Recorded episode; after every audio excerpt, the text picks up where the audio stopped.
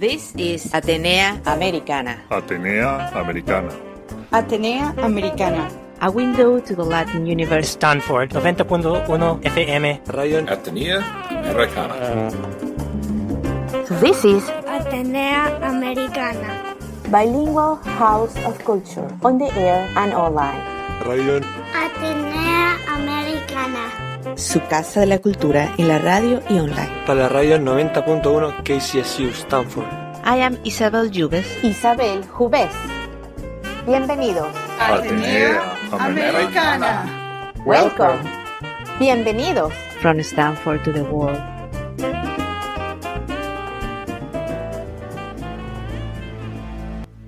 Y hoy tenemos en Atenea Americana a un invitado muy especial. Se trata de un actor, comediante, escritor, anunciador, comentarista, activista político y ahora hasta artista plástico. Es Orlando Urdaneta.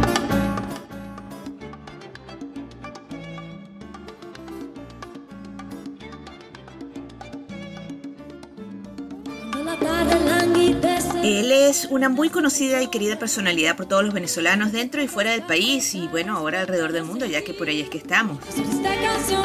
Él es original de Maracaibo y nos visita hoy en el área de la Bahía de California y nos conversa con nosotros desde aquí, desde Stanford. Orlando salió definitivamente de Venezuela en el 2004 y no ha regresado con temor a repercusiones del gobierno por su opinión que ha sido muy vocal sobre la represión, sobre la dictadura y, y todo lo que ha pasado desde el comienzo del régimen de Chávez. Él ha tenido una trayectoria en la diáspora que nos ha dado a conocer de una manera muy ligera y jocosa y esta semana nos viene a contar un poquito de eso y a hablar un poco sobre sus planes futuros.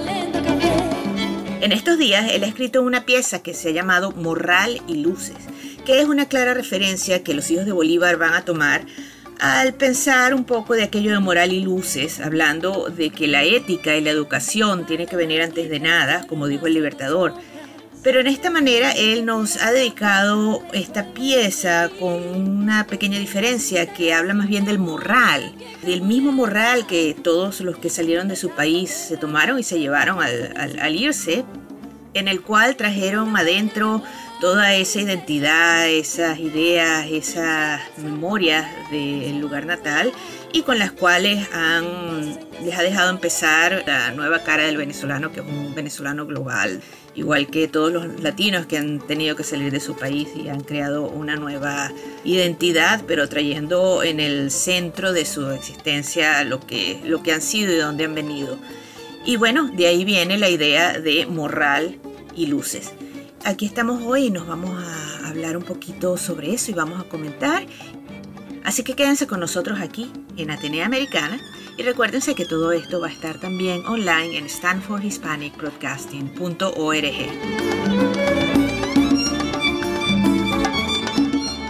Aquí estamos, es un gran honor tener hoy a Orlando Daneta en Atenea Americana, aquí desde Stanford University, aunque en realidad estamos a distancia porque estamos otra vez en el medio del COVID.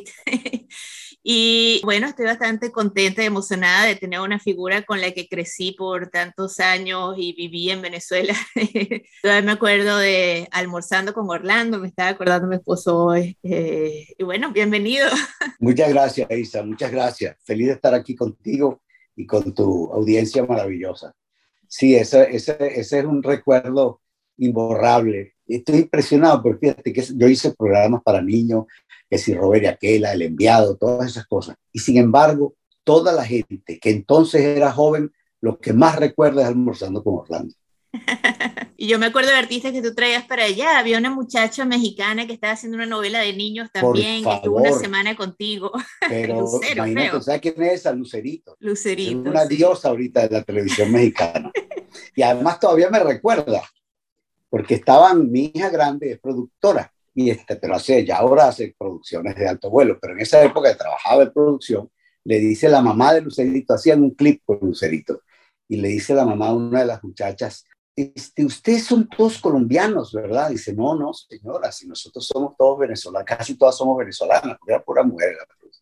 Y entonces le dice, ah, sí, y también Mari, claro, me dice Mari Urdaneta, claro. ¿y es Urdaneta? Sí. Y le dice la mamá a Lucerito, oye, ¿qué no era Urdaneta? Aquel güero tan vaciado del programa, de, de, claro, de almorzando. Y le dice la muchacha, bueno, ese es el papá de Mari. Bueno, no sabes lo que le pasó a la mamá. Dice, Ay, yo lo quiero oír, por favor, llame. Hizo que me llamara en ese momento, Ajá. porque ellas me querían saludar.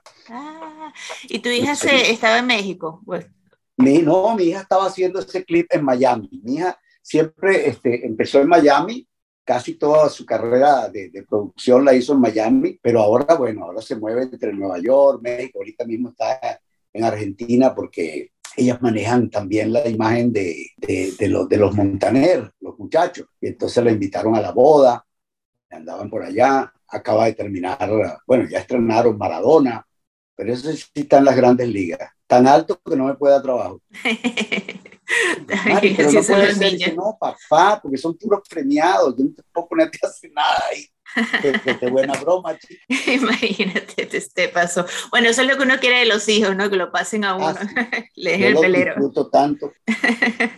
Mm. Mira, ¿y hace cuánto que estás en Florida? Yo en Florida hace, hace, hace, hace, desde que llegué desde 2003, pero yo estaba en Florida porque yo no estaba en Florida. Yo estaba en Florida y a la menor oportunidad que conseguía de irme de allá lo hacía. Entonces yo vivía en España, yo vivía en Costa Rica, en Puerto Rico, en todas partes que podía vivir que no fuera estar en, en Miami, porque nunca me, no nos llevamos bien, no la gente, la ciudad y yo. Y entonces, ahora desde mi última huida de Miami, estaba en República Dominicana. Y entonces, este, tú sabes que hay una ciudad al lado de Houston que se llama Katy, Katy, K-A-T-Y. Katy es un gueto zuliano. Entonces empezaron los del gueto, hey, venite para acá, Le digo, ¿para qué me voy yo para allá? Chico, venite para acá, que aquí estamos todos los maracuchos. No, pues aquí también hay maracuchos. No, no, pero por no sabéis lo que es. Y, pero ¿qué estáis haciendo ya? Le digo, nada, bueno, venite a hacer nada para acá. Total que tanto me jalonearon. Y yo no me sentía bien, la verdad estaba un poquito solo. Con todo y que tengo gente adorable allá y la quiero mucho, pero es que con el COVID todo el mundo estaba solo. Sí. Yo lo que tuve fue, tuve la suerte que yo vivía en, una, en un edificio, en un farallón, tenía el mar abajo, que me reventaba en la planta baja del edificio. Y entonces tenía como tres cuadras de, de, de litoral para caminar con el, con el agua aquí. Entonces, mi COVID fue de bronceado. Yo estaba negrito de, de sol. Y, y ese era mi entretenimiento, pero no podía salir, no veías a nadie, nadie te llamaba, ni te invitaba, nada, nada. En la época más severa. Lo Sí. único que sí, bueno, por ahí pasaban las patrullas y a mí me saludaban y seguían de largo. O sea, nunca me dijeron, váyase para casa, tápese la boca. Total que, de verdad, la soledad me hizo pensar que, bueno, que si yo me venía para acá, por lo menos compañía iba a tener.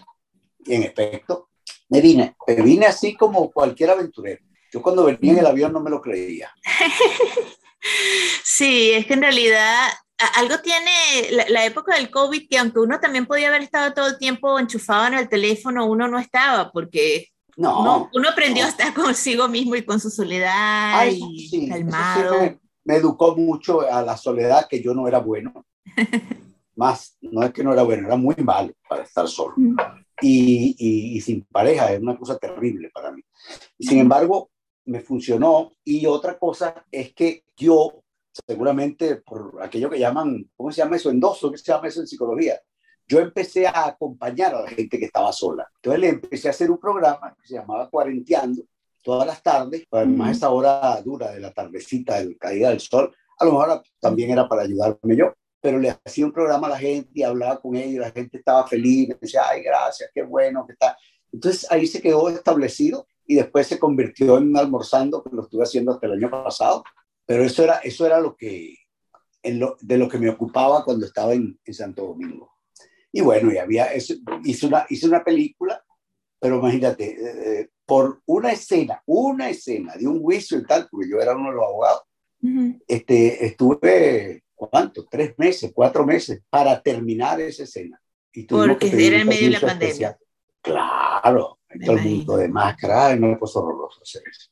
Después vine aquí y, y hace unos meses me repartieron en Los Enviados, la serie esa que está haciendo Milangel Silvestre, que Ujú. la, la bueno, ya la estrenaron para México de Paramount Plus.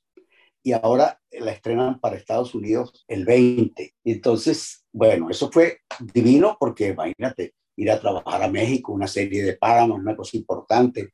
Yo era un, un cardenal italiano que solo habla italiano en la película, y, mm, pero no sabes lo que era y además no hay cosa que yo rechace más que eso de que me metan algo, ese palito por la nariz, tú no sabes lo que es. Ah. Yo la noche antes no duermo de pensar que mañana me van a hacer eso. Y entonces resulta que, te imaginas, ¿no? Ahí le metían el palito a uno, cada tres días venían al hotel. Pero ahora no lo meten tan adentro, ahora lo Bueno, meten más ahora- afuera. Ahora Sí. lo meten tan adentro. Antes le tocaban el lagrimal a uno. Sí, Eh, me tocó una que me hizo brincar. Ay, ¿por qué? Pero señorita. sí. Pero nada, había que hacérselo porque tenías que llegar al, al llamado con tu hojita sellada de que te habían ido a, a visitar al hotel en la mañana. Sí, es que también seguramente ahorita es que está la, tenemos un año en que la, ya todo el mundo se puede poner la vacuna. Al principio nada más eran, los primeros seis meses era después el presidente y algunos, a- algunos de la cúpula y las enfermeras y los doctores y después poco a poco empezaron a sacar los viejitos. Claro. Pero tú sabes una cosa, Isa, que la amanecí hoy pensando en eso y puse un- una cosita en, en las redes. ¿Sabes qué amanecí pensando yo hoy? Nadie se ha planteado qué ocurriría si por esas cosas que pasan, porque así como llegó se puede ir también, ¿Qué ocurriría si desaparece la pandemia? ¿Está el mundo preparado para soportar el embate de la reacción a la desaparición del virus? La gente, la calle, los empleos, los trabajos, los- el tránsito, el transporte, la vialidad, el- la reubicación de la gente. ¿Sabes cuánta gente se ha reempatado y redivorciado y, re- y resalido y repetido en todos estos días? Ese reacomodo de la humanidad en todo el planeta sin restricciones, porque ahora no habría restricciones. restricciones. Eso puede ser muy, muy loco. muy Mira, yo creo que ya, ya hemos cambiado un poco, espero yo, porque yo, no sé, eh, yo creo que van a venir más, más olas y más cosas parecidas, por un lado. Por otro lado, en realidad buena parte del país aquí, los de aquí del país, y no le importó que se murieran los No. Este, fue aquí en los estados de la costa oeste que estábamos, todavía estamos enmascarados y todo eso, igualito nos agarró el Omicron, pero estamos enmascarados y, y más cuidadosos, pero yo creo que en el Florida están, están, están listos todos, eso Nada, nunca... nada. Y, y en, y en Texas, que no es tan abierto como Florida, pero Ajá. igual, igual. Porque además acuérdate que ahí opera también una cosa política. Sí, Si no quiero, no me pongo la máscara. sí. Nadie me puede obligar, ni me puede prohibir la entrada a ninguna parte porque yo no me quiera poner la máscara. Entonces, bueno, ahí lo que hay es que santiguarse.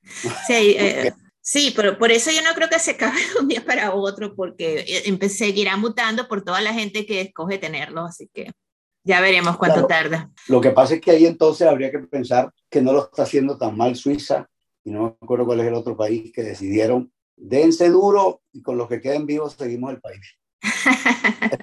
Claro, lo que están es esperando que se llama? que se reduzca la, la, la, Ay, yo la creo que no le fue bien. Sí. de la pandemia, pero bueno. Vamos a ver Sí. si ahora que también como que otra vez el mundo se va a volver a hablar entre sí, se podrán parar. Que hasta ahora cada vez que había algo más o menos peligroso se podía parar en el lugar o la gente se hablaba entre ellos y todo el mundo se, se involucraba como una humanidad completa. Eh, pero bueno, digamos que tuvimos este pequeño espacio en el que todo el mundo se mandaba al diablo uno al otro y no nos importaba el resto y bueno, esto nos hizo recordar que estamos en el mismo planeta y que todos estamos dentro del mismo, de la misma sopa. Vamos a ver si ahora otra vez empezamos a conversar y agarrando las pandemias donde empiecen antes de que se conviertan en tales. Claro, claro, porque es que hay, una, hay, una- hay un, un lado dantesco de la, de, la, de la situación mundial que es el, el, el- ese grupo en el mundo entero que se dedica a, a negar todo, a acusar todo de ser una falsedad, una manipulación política, no sé qué, y, al- y tienen tanta fuerza, tanto poder y tal dimensión que tú dudas, pues tú dices, bueno, puede ser, puede ser. Porque Sí. esto no es como decir que el hombre no pisó la luna, esto ya es una cosa que puedes dudar. Sí, y no tienen peores repercusiones al día a día. No, no, no, no, no. Mira, ¿y qué estás eh, pensando en estos días? Me dijiste que cuando estabas por aquí estás pensando en hacer un pequeño stand-up Sí. por aquí mismo en California, en el área de la bahía, Sí, para un selecto grupo. tengo, tengo, tengo tiempo pensando que yo necesito, porque divorciarme yo es monólogo teatral, es muy bonito, pero es teatro. Entonces me limita porque tiene que ser una sala de teatro, hay que anunciarlo como teatro, es teatro. Entonces no tengo nada que no fuera cuando yo hice la cosa de los chistes, no tengo nada más ligero para hacer en cualquier parte. Y a la vez, mientras estaba buscando qué elaboraba, porque yo te confieso aquí que yo soy muy cobarde para el stand-up. Yo me pongo muy nervioso y me bloqueo y se me olvida todo. Ahora, yo me siento a contarte a ti cosas mías y te tiras al suelo de la risa. Pero aquí, pero en un escenario, yo lo digo, además, yo, lo, yo admiro profundamente a Laureano, a Nazoa, a, a Emilio, a todos los que lo hacen, a todos los que lo hacen, porque son una maravilla. Pero yo, entonces, dígame ahorita que estuve con este, Nando de la gente, Leo Colina, son unos aviones haciendo eso. Y, uh, y eso porque estaba haciendo un personaje. Disfrazado, disfrazado me atreví un pelo más. Pero Ah. como salen ellos a cara limpia, lo que hace Chatén. no. Entonces, ¿qué pasa? Que se me ocurrió, y yo creo que eso es lo que me va a ayudar a, a- a mantenerme en el escenario y no salir corriendo del, del, del nervio. Se me ocurrió que la diáspora necesita un cariño, un reconocimiento. Entonces, todo vino porque yo estaba escribiendo una cosa y se me vino una frase tan tonta como morral y luces. Entonces dije, cúnchole, pero si es verdad, chico, morral y luces. ¿Por qué? Porque el venezolano se echó un morral al hombro, salió por ese camino para afuera y ¿qué hizo? En la mayoría de los casos, repartir luces en todas partes, llegar a, a hacer los trabajos más humildes y a, y a poco a poco ascender y hasta ser reconocido. Y entonces tenemos este, paisanos que han logrado cosas maravillosas en el ambiente académico, en el ambiente científico, en el ambiente artístico, en todas partes, en todas partes. Se han destacado y han dado la nota. Y entonces, eso también hay que decirlo, eso también hay que reconocérselo. Y, y es un poco porque si yo soy diáspora, ok, yo no, yo no fui reconocido por la NASA porque hice tal cosa, pero yo soy paisano de ese tipo que hizo eso. Yo soy paisano de esa señora que dirige un hospital en Chile, yo soy paisano de ese muchacho que es el líder del equipo de no sé qué en España. O sea, un poco eso, ¿no? Hacerle Sí. sentir a la gente que ellos forman parte de una cosa muy importante. ¿Por qué? Porque mucho tiempo nos quisieron hacer creer que formábamos parte de un asco, de un horror. Y eso no es cierto. Si yo encontré mi explicación, y es lo que trato de, de decirle a todo el mundo, nosotros sí somos Venezuela. Aquello es un chimborazo bolivariano que ellos se inventaron de la nada. Eso está sostenido en nada, o por no decir en qué está sostenido de verdad, porque es muy escatológico. Nosotros no, nosotros sí somos Venezuela, porque donde está uno de nosotros está Venezuela, donde estás tú está Venezuela, ahí estás tú, en Stanford. University, ahí está Venezuela, ocupando ese lugar maravilloso que ocupas tú allí, y otros paisanos en otras, en otras latitudes. Entonces, sí somos algo muy importante, pero muy importante. Y puede que no lo veamos pronto, puede que no lo veamos nosotros, pero sí vamos a, a llevar a Venezuela otra vez a su sitial, pero no otra vez a donde estaba. No, no, no, mucho mejor. A un lugar Porque mejor. llevarla donde estaba es un horror. Porque Sí. estaba como estaba, por eso se produjo lo que se produjo. Sí. Pues no, te- no donde estaba. Y te voy a mostrar allá atrás. Aquí atrás de donde estoy hablando ahorita contigo, que los radioescuchas no lo ven, pero déjame mostrarte. Ese es mi Ávila. Qué belleza. Eso que son fotos. Eh, es el Pintura. Ávila, eh, lo que pasa es que la abuela de mi marido, ella, Carlota Arena, era, es una artista de arte eh, moderno y ella pintaba con petróleo, eh, ponía primero petróleo como parte simbólica y con eso hacía texturas y de ahí ella agarraba y hacía pinturas. Y Pero ese qué es un cosa tan maravillosa. Sí, Qué textura tan increíble le da al, al, al, al- a la tela. Sí. Es increíble, es muy hermoso. Sí, Muy tiene- hermoso. bueno, pero tengo más cuadros de ella, pero sí. Eso, bueno, Venezuela está en todos lados. Aquí hicimos allá. Claro, Mis claro. hijos son Bueno, expertos en pan de jamón y aquí está mi Ávila. Claro, claro, es así, Isa, es así. Es decir, somos, somos, eso es lo que somos nosotros, eso es lo que somos nosotros. Nosotros somos este, el, el gentilicio vivo. Nosotros somos la, la, la, presencia viva de la venezolanidad, de la mejor venezolanidad, somos nosotros. Los, los detalles nimios de, de delincuentes y de, y de casos terribles de, de, muertes y esas cosas, si lo sacas a ver, está en el promedio de cualquier país donde eso ocurre. Es decir, no ha ocurrido una cosa distinta en las calles de Cúcuta antes de que llegaran los venezolanos en manada, como no ha ocurrido en ninguna este, ciudad de, de, de, perdón, en ningún lugar de Lima ni de ninguna parte. ¿Me Sí, aparentemente todos eran unos semidioses antes de que llegaran los venezolanos en Perú. No, chica, no, no, no. Y además, buena parte de eso se deriva de, de la, de la ignorancia, de la campaña, de la Sí. falta de información a veces de los líderes, porque un tipo por ganar unas elecciones es capaz de decir cualquier cosa en un podio, aunque eso cause la muerte de muchas personas, pero No, no son sí. venezolanos, entonces que los maten.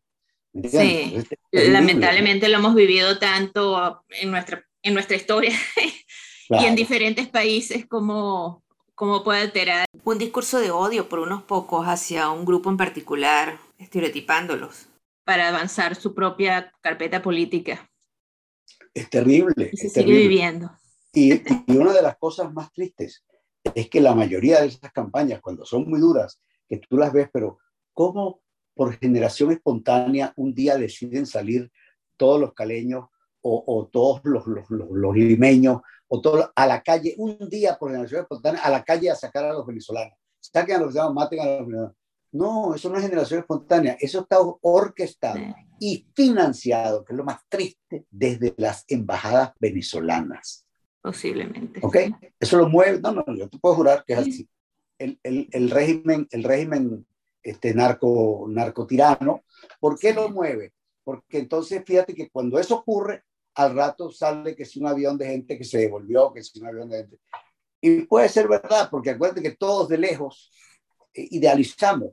Eso pasa en los divorcios, eso pasa en cualquier relación que se rompa, en cualquier cosa que tú dejes, tú lo dejas muy molesta. Y yo me voy de aquí, chao.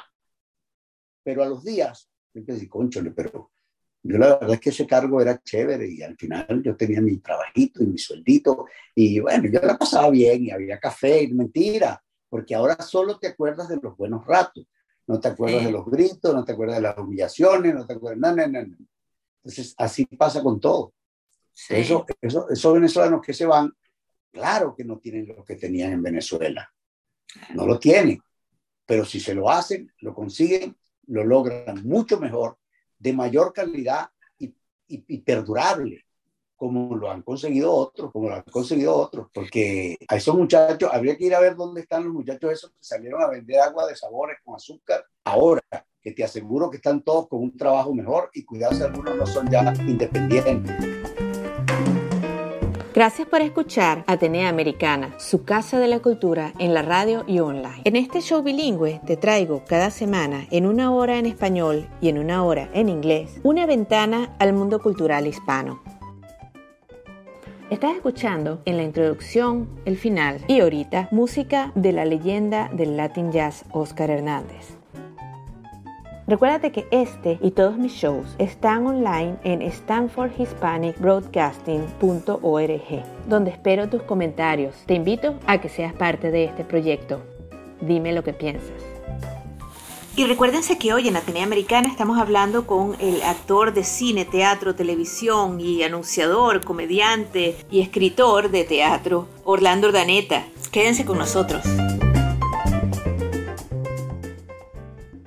Que sí, todos la- los ejemplos que salen todos los días de las buenas cosas que estamos haciendo todos, eh, tratando de ser los- la mejor parte de nosotros, como yo, eh, aunque mis hijos están nacidos aquí, siempre les digo, ustedes representan y tienen que ser mejores, Ah, eh, sí, porque cuando ustedes tengan errores, van a ser los errores del venezolano o del latino, no van a ser los errores de ustedes. Y ustedes No, representan mucho más que ustedes mismos. Exactamente, esa es la responsabilidad de todos. Y entonces ahí es donde yo recojo esa, esa posibilidad de hacer sentir mejor a nuestros paisanos con un reconocimiento este, en, en tono de tranquilo, de humor, ¿no? Porque, bueno, es- esas cosas se hablan más bonito cuando hay humor de por medio y calan mejor. Y entonces Sí. es lo que he tratado de hacer con el espectáculo, que además yo no sé qué va a pasar, porque yo aquí no conozco gente, yo no sé cuántos venezolanos hay, ni cómo son los venezolanos, si se comunican entre ellos, si son solidarios, si acuden a este tipo de cosas.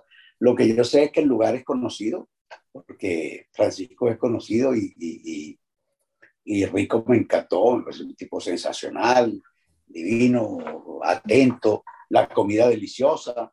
Eh, Bueno, no, no, Sí. no- pienso que debe funcionar.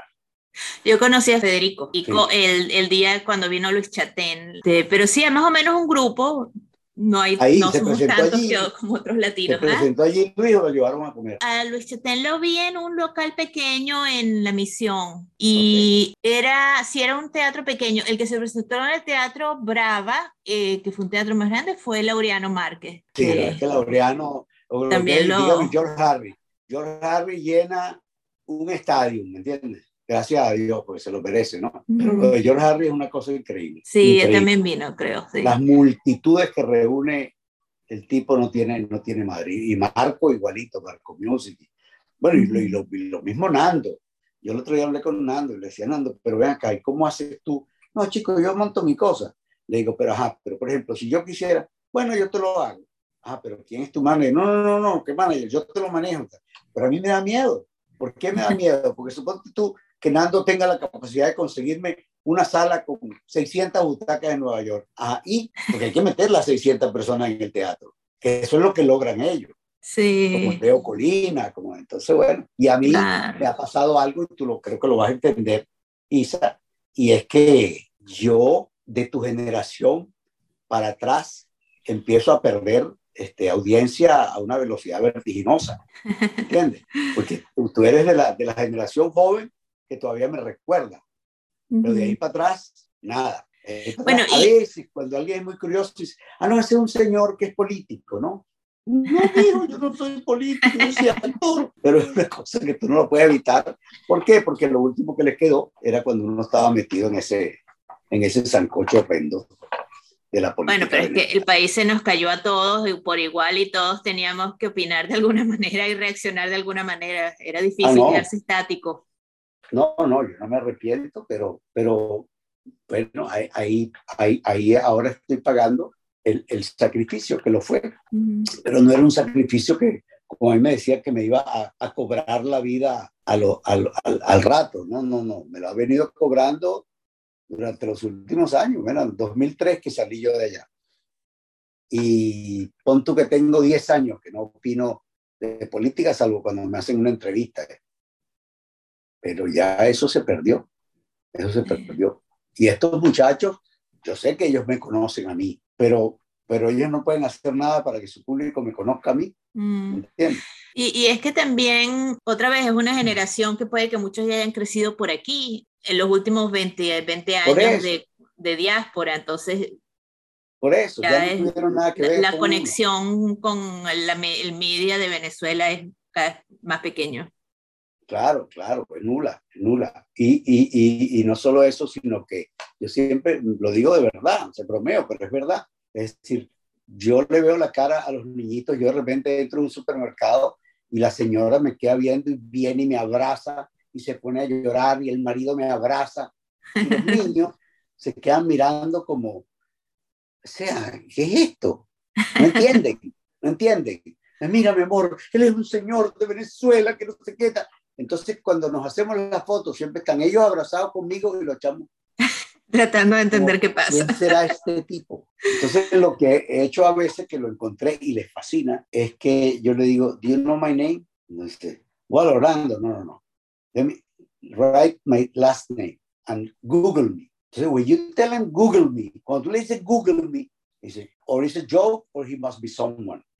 Entonces, cuando él la ve, oh my, oh my God, ah, ¿te das cuenta? You see? You make movies. No, no. Entonces, bueno, con esas boberías se entretienen. No te van a seguir más nunca, pero en ese momento, bueno. ¿Entienden? Sí, no, es que estamos también como, estamos sin, bueno, eh, ya todos adoptamos otros países y otras culturas y otros lugares y nos Claro. mezclamos y, y en- en- en- somos unas personas un diferentes, pero más llenas todavía somos esas personas. Cuando la gente me pregunta, no, porque el mejor cantante, tu cantante favorito creciendo, ¿cuál es tu banda de rock favorita? Y yo, ¿para qué me preguntas si no vas a tener idea? No sabes de quién te voy a hablar. paralelo.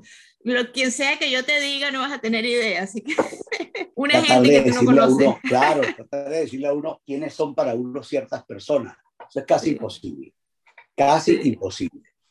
Porque te, te hay que echarle demasiado cuento para llegar ahí. Sí, el background y todo. Mire, y entonces esta presentación que vas a tener es más o menos una oda a, a la, A la a diáspora. la diáspora Sí. y vas a hablar de tus experiencias últimamente. Claro, yo, yo, yo encontré, porque le he estado dando mucha vuelta, escribí cosas, hice cosas, yo no sé si las voy a usar, porque en ese momento veré qué me pasa. Pero lo que sí estoy seguro fue que encontré muchos cuentos míos, porque yo pienso que la gente se relaciona contigo si la gente sabe que tú como ellos pasaste chascos, pasaste cosas.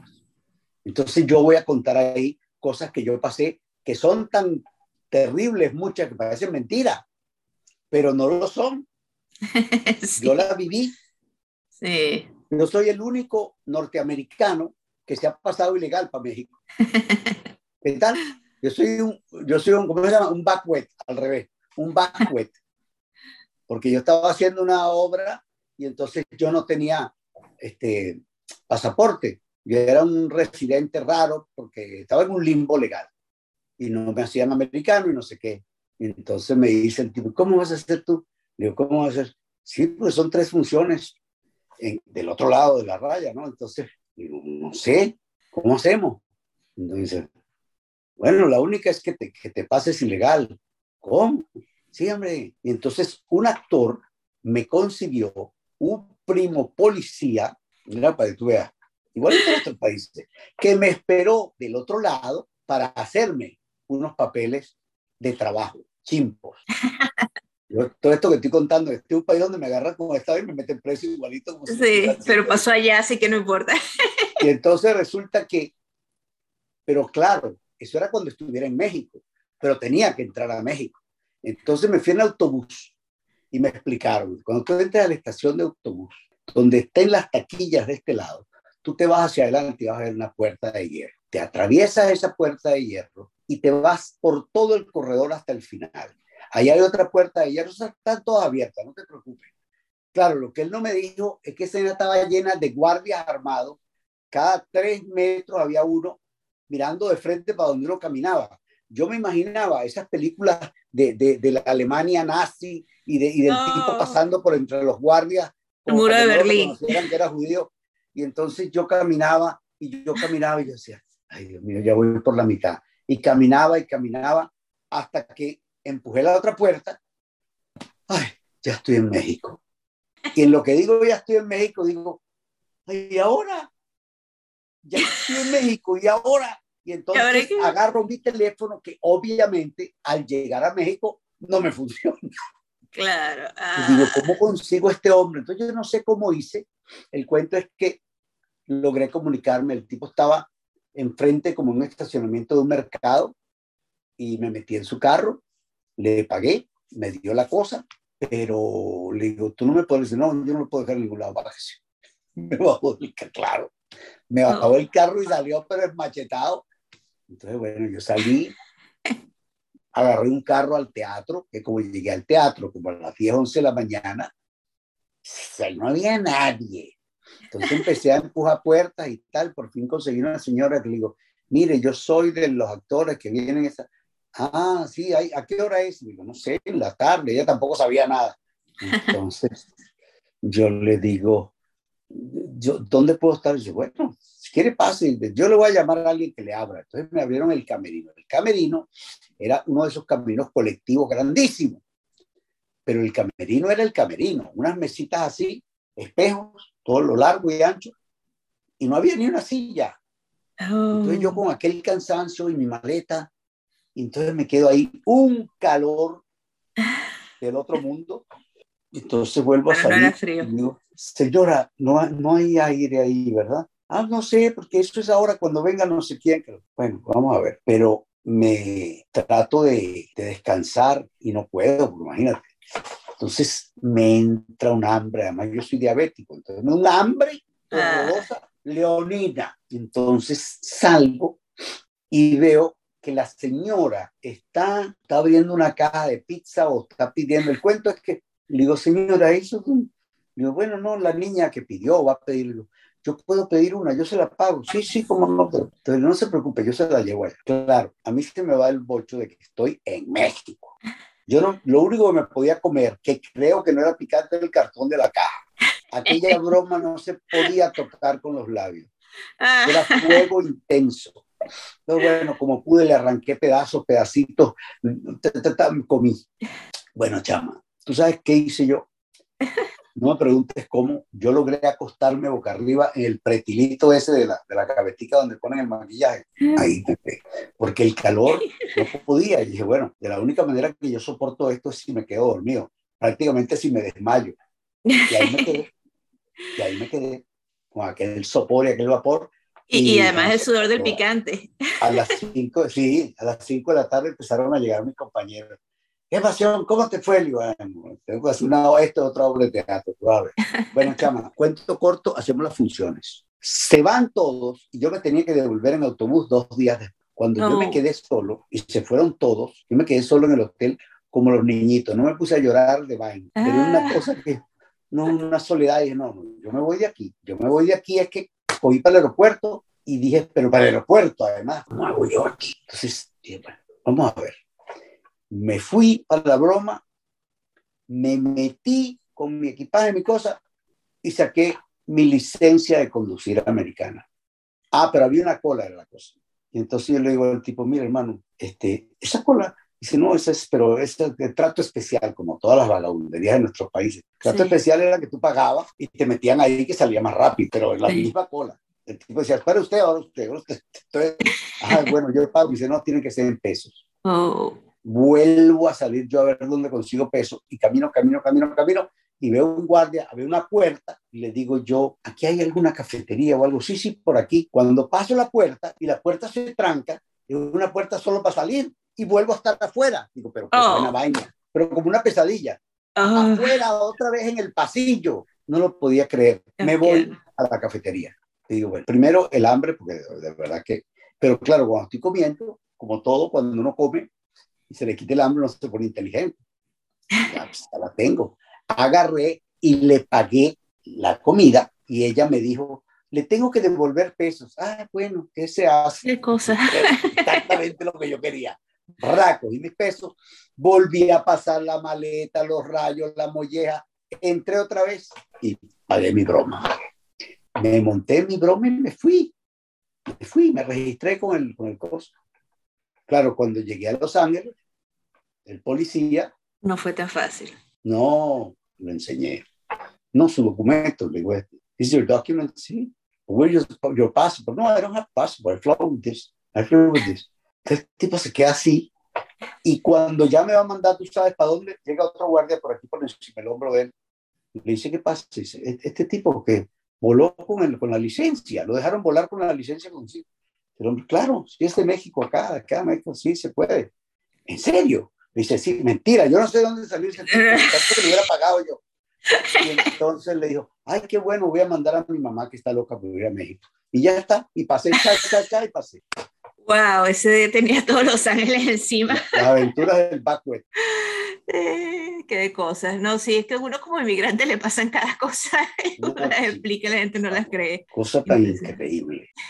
Bueno, y de ahí ya llegaste a Florida, ¿dónde te estabas quedando? Ahí llegué a Florida otra vez y por supuesto había hecho mis tres funciones, que era lo que cerraba la gira. Y ah, tú sabes, para, para, para seguir reuniendo lo que, lo que era el día a día, porque vive uno al día, Sí. al día. Sí, aquí todo es caro. La gente cree que, que porque uno gana en dólares, uno puede mantener a mil No, personas y- allá. y- y cuando tú pasas la, la, la suerte de estar en una nómina y tal, con todo y que uno pasa necesidades, bueno, pero siempre sabes que el 15 y el último hay un, un cariñito.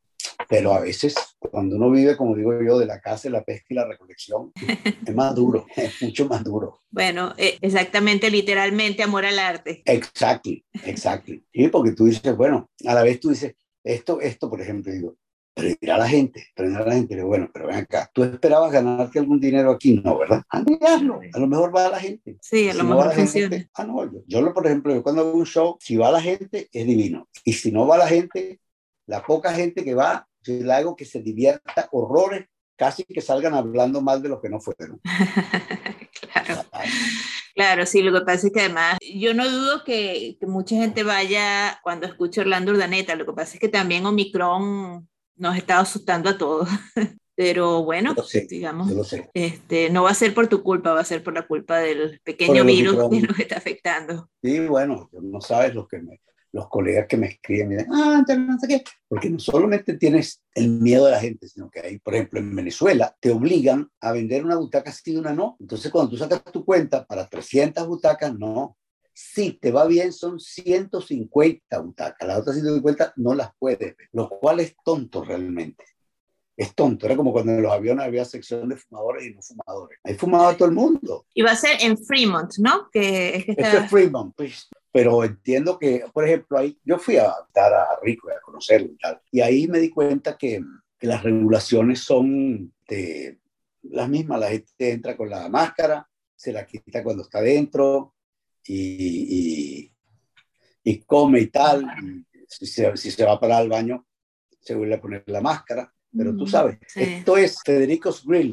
Esto queda en el 37804 Niles Boulevard, Fremont, California, 94536. Muy bien, Eso es. Ahí es Muy donde bien. nos vamos a ver el 22 a las seis y media de la tarde. perfecto. Y cae sábado, que es muy Sí, conveniente. Perfecto, buenísimo. Pues sí, este, ¿y te vas a quedar un tiempo por allí por California o, o en lo que terminan No, las vacaciones el te vuelves? no, el tiempo me lo quedé para esperar la fecha esta. Ya ahora, Sí, atrás, se acaban las vacaciones.